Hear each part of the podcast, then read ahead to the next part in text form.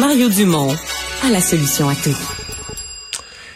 La ministre québécoise responsable de la condition féminine, Martine Biron, avait parlé à un certain point de rouvrir le débat sur l'avortement au Québec, mais pas pour l'enlever, pour le garantir davantage. Ça avait soulevé des questions parce que des gens avaient dit, ouais, mais c'est pas vraiment menacé. Pourquoi tu vas faire un débat là-dessus? Et finalement, elle a réorienté son, son affaire ou sa volonté euh, autour peut-être d'un autre enjeu qui serait de rendre les moyens de contraception là, pour éviter des avortements inutiles, pour en tout cas que des gens, euh, que des, des jeunes ou des gens euh, aient le maximum de moyens de prévenir des grossesses non souhaitées. Donc, donc de rendre gratuit euh, l'ensemble des moyens de contraception. On va parler tout de suite avec le docteur Elio Dario Garcia, qui est le président de l'Association des obstétriciens et gynécologues du Québec. Bonjour. Bonjour, Monsieur Dumont. C'est une question sur laquelle, sur laquelle votre association s'est déjà penchée? Oui, effectivement, on a eu euh, des sorties publiques à ce sujet-là. Et puis, d'ailleurs, je crois en avoir discuté avec vous il y a quelques temps. Et dernièrement, on a été contacté, comme vous l'avez bien dit, par le secrétariat de la condition féminine pour euh, pour pouvoir euh, exposer notre opinion. Et clairement, c'est quelque chose qu'on appuie. Ouais. Euh, pourquoi Expliquez-nous le, le pourquoi. Là. Comment vous pensez qu'une telle mesure pourrait euh, aider des gens?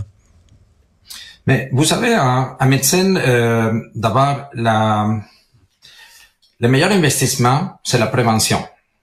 Donc, euh, déjà là, éviter des complications soit associées à une grossesse non désirée, soit associées à une IVG, à une interruption volontaire de la grossesse, ou à, à la procédure en soi de l'IVG. Donc, c'est déjà une façon de donner, remettre, redonner du pouvoir à nos femmes au Québec. Mmh. Vous savez, les grossesses non désirées, c'est un fléau qui n'affecte pas par égal, euh, je veux dire, il y a une couple qui tombe enceinte, mais celle qui porte toutes les fardeaux, c'est les femmes. Donc, euh, ça, ça viendrait un peu à mettre un peu, à rendre ça plus équitable, donner du pouvoir aux femmes par rapport au contrôle de sa vie, et surtout, du point de vue médical, ce serait une équation gagnante, là. Hmm. Parce que vous pensez qu'on éviterait certaines grossesses non désirées qui se terminent par des interruptions euh, volontaires de grossesse, des avortements? Ça, c'est clair. Je, on croit tous que, bien sûr, il va en avoir différentes choses. Vous savez, malheureusement, il y en a encore beaucoup de grossesses non désirées. Donc, ça, il peut avoir différents issues d'une grossesse non désirée, soit que la femme, euh, pour différentes façons problématiques, ne puisse pas avoir accès à une interruption si elle le désire. Donc, qu'elle soit contrainte à suivre une grossesse et probablement cette femme a déjà des problèmes médicaux qui font que cette grossesse-là puisse, puisse être beaucoup plus compliquée donc même mettre en danger sa vie. Donc déjà là, il y a un avantage. Deuxièmement, si elle a accès à une interruption volontaire de la grossesse, mais c'est un acte médical qui peut laisser des séquelles pour le corps de la femme. Donc, même si celle-là est évitée, c'est déjà un avantage important pour les femmes. Mm-hmm. euh, Est-ce que dans votre esprit, si on dit on rend, euh, on rend gratuit toutes les formes de contraception, c'est vraiment toutes les formes euh, qui s'adressent aux hommes, qui s'adressent aux femmes, tout ce qui tourne autour de la contraception, on trouve une façon de distribuer ça gratuitement? OK. Euh, tout d'abord, la contraception, je vais vous en parler plus des femmes, c'est mon spécialité. Là. Euh, donc, comme tout médicament, il n'y en a pas un médicament qui, qui est bon pour tout le monde. D'accord? Chaque médicament est pour une personne en particulier. Donc, il faut avoir plus qu'une option. Ça, c'est clair.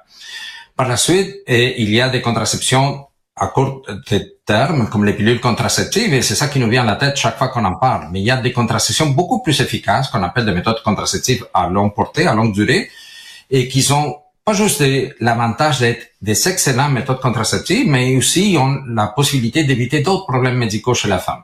Donc, moi, est-ce que je crois qu'il devrait tout être mis sur la table? La réponse est oui.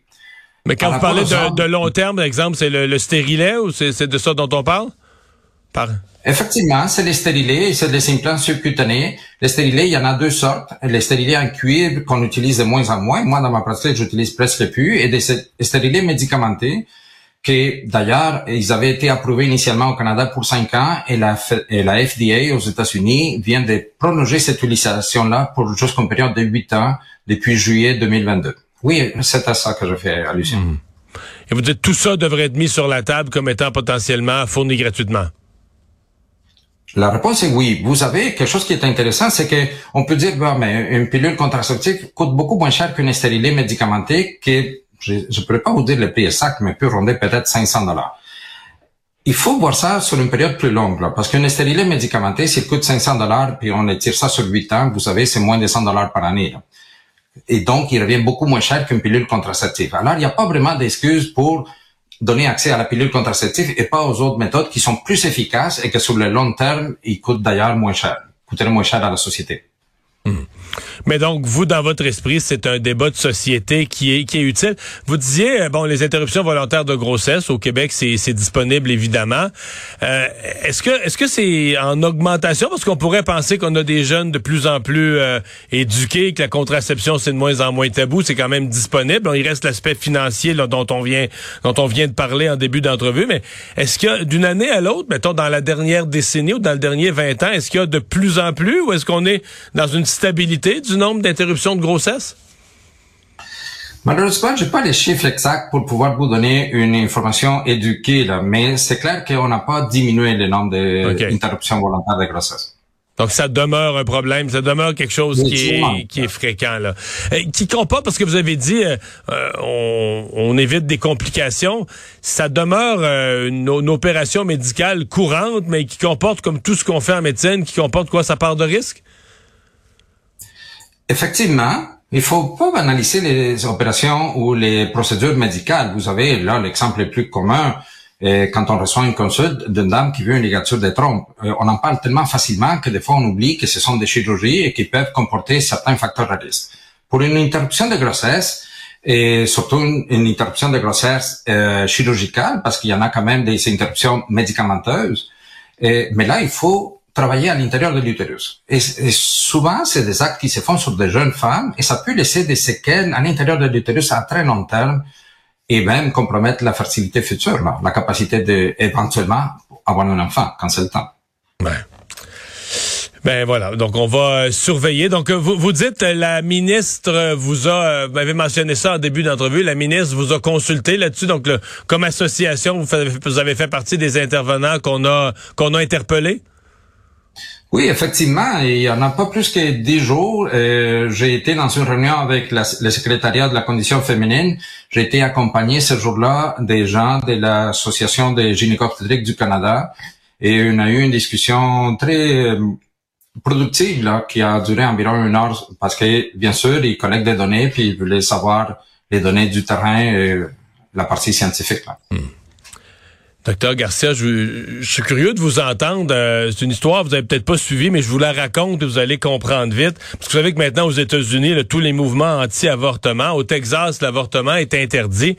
Et il y a une dame de 31 ans, Kate Cox, qui portait un enfant. Et euh, on avait on avait réalisé probablement qu'un amniosynthèse, qui est l'enfant avait une trisomie de 18, et que dans l'état de la grossesse, l'enfant allait décéder intra-utérin. Euh, évidemment dangereux pour la mère, mais malgré tout ça, on interdisait aux médecins traitants de provoquer ce qui était la chose médicalement euh, suggérée, l'avortement, parce que l'avortement étant interdit, était interdit. Cette femme-là a finalement gagné devant le tribunal parce que son avocat a plaidé que si l'enfant mourrait, mourrait intra-utérin, ça pourrait affecter sa fertilité future. Donc, c'est sa fertilité future et sa, son potentiel d'avoir d'autres enfants au nom de la religion qui lui ont permis d'obtenir une décision favorable du juge. Mais je suis curieux de vous entendre, vous, le qui êtes médecin, comment vous...